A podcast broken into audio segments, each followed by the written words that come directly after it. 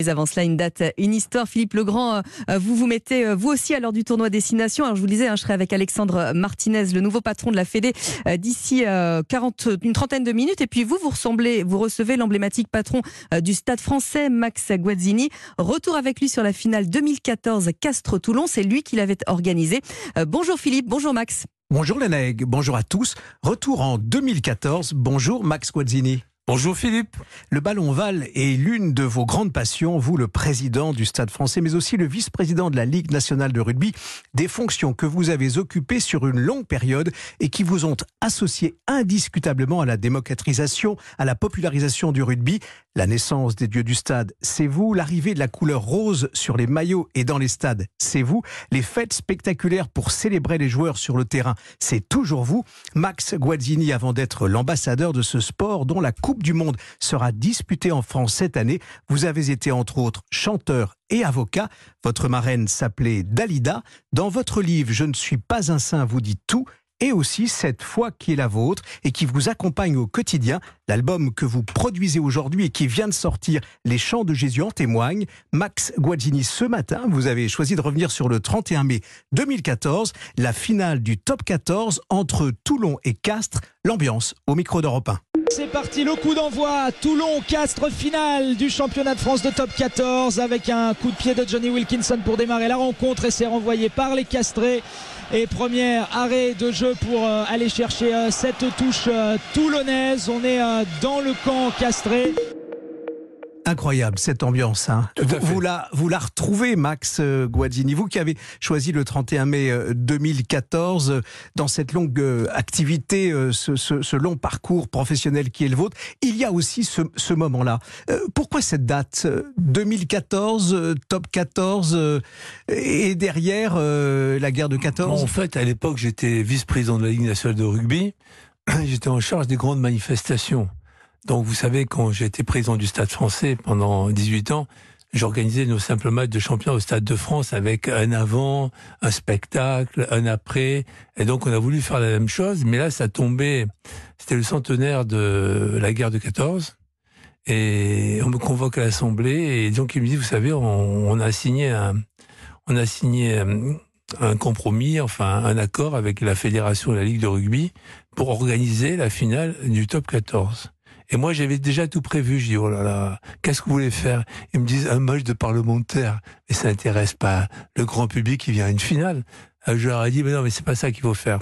Mettez-moi des hommes de troupes, des tanks au Stade de France, des canons, tout ça. Les paras de jouer, Les parachutistes Oui, bien sûr, tout. Et là, peut-être, c'est intéressant. Mais ça, vous n'êtes pas capable de le faire. Et 15 jours après, j'ai été convoqué euh, au ministère euh, des Armées. Et il y avait deux généraux, général Bazin, général de la Chenet, qui m'ont dit c'est une très bonne idée, on va le faire. Et on a fait cette finale incroyable où il y avait, c'était un mini 14 juillet, j'avais fait moqueter le, le Stade de France en rouge et il y avait il y avait des tanks de l'époque et d'aujourd'hui. Enfin, il y avait. Ah, de l'époque, il faut le dire, parce que derrière, euh, au fond, il y a cette date historique aussi euh, que vous saluez là, que, que, les sportifs, le public, les militaires qui sont euh, autour de vous saluent. C'est la, la, guerre, le centenaire de la guerre de 14. Oui, c'est ça. Et bon, j'avais insisté pour qu'il y ait aussi la Légion étrangère, qui est un corps que j'aime. D'ailleurs, je suis moi-même colonel dans la réserve citoyenne de la Légion étrangère, affecté au premier régiment étranger de cavalerie qui est à Carpiagne. Donc on a fait ça, c'était exceptionnel. Euh, le public, alors il y avait des forces spéciales qui ont mis le bouclier, le bouclier de Brennus en hélicoptère. il y avait la musique, c'était incroyable. C'était un moment incroyable. La presse n'a pas 80 beaucoup... 80 000 supporters dans le stade. La presse n'a pas beaucoup parlé, vous savez, ah, les images sont là quand même, elles sont encore intactes, on les retrouve. sont là, mais les journalistes sportifs s'intéressent uniquement au match et pas ce qu'il y a autour. Et c'est dommage, ça méritait mieux parce que jamais on a vu une chose pareille au Stade de France. Et ça, j'en suis très très fier et, et je dis, bon, chapeau à tous ceux qui ont participé. Mais il y avait, il y avait tous les corps d'armée, quoi, pratiquement tous les corps d'armée. Alors Max Guazzini, on peut dire que ces, images, on, peut les retrouver, elles sont très émouvantes. On les retrouve aujourd'hui euh, entre autres YouTube, sur, YouTube, Absolument. Euh, vous parliez du bouclier euh, Animation de finale 2014, on trouve. Absolument. Et c'est effectivement comme ça que on peut voir ces images extrêmement spectaculaires. cette idée que vous avez eue dès le début, au fond, de d'ajouter la fête au cœur des, stades et, faire en sorte que, au, fond, on, célèbre à la fois les vainqueurs et les perdants. vous l'avez eu tout de suite? Vous savez, sur la Domée, j'ai dirigé pendant 20 ans une grande radio musicale qui était la première de France. Et donc, forcément, j'avais ce sens du spectacle. tous les concerts qu'on organisait avec les plus grandes stars. Donc, euh, pour moi, le sport, c'est un spectacle aussi, donc euh, on peut pas le nier. Et les États-Unis l'ont très bien compris bien avant nous.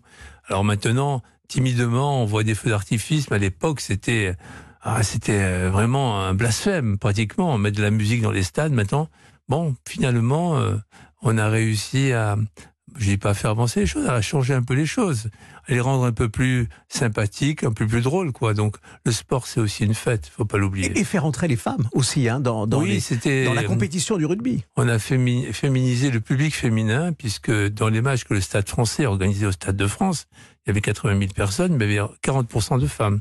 Ce qui était quand même nouveau dans le rugby et ça a un peu dépoussiéré euh, une certaine image euh, du rugby qui était qui était fausse d'ailleurs, mais enfin on a montré que ce sport et regardez, on, a la Coupe du Monde cette année, c'est formidable qu'on l'ait eu. Hein. Derrière, euh, au fond, l'homme que vous êtes, le cœur est, essentiel et le cœur c'est celui de la foi qui vous porte au quotidien, Max Guazzini. Je le disais en, vous présentant, et, et la foi c'est aussi au fond ce album, ce nouvel album que vous produisez, le troisième, les chants de, de Jésus, chantés par la Scola Regina. Comment vous avez vu cette idée au fond?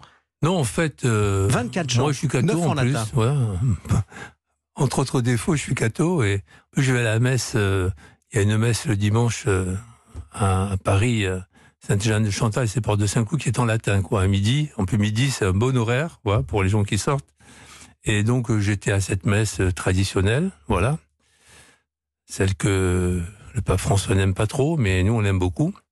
Et euh, au bout d'un moment, elle a dit, mais tous ces chants qui sont le patrimoine de l'Église catholique et romaine, on va en faire un album. On a fait Credo en 2011, qui a été numéro un des ventes classiques.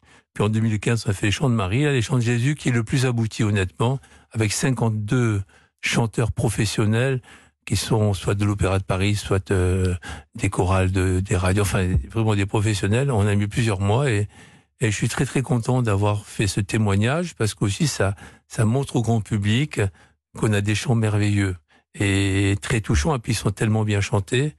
Et c'est un joli cadeau aussi. Merci Max Guazzini d'être venu sur Europe ce matin. On va se quitter avec un titre aussi qui est dans votre playlist et qui donne la foi, l'envie, l'envie de gagner à Will Survive, euh, qui est euh, réinterprété, réactualisé par Hermes House Band.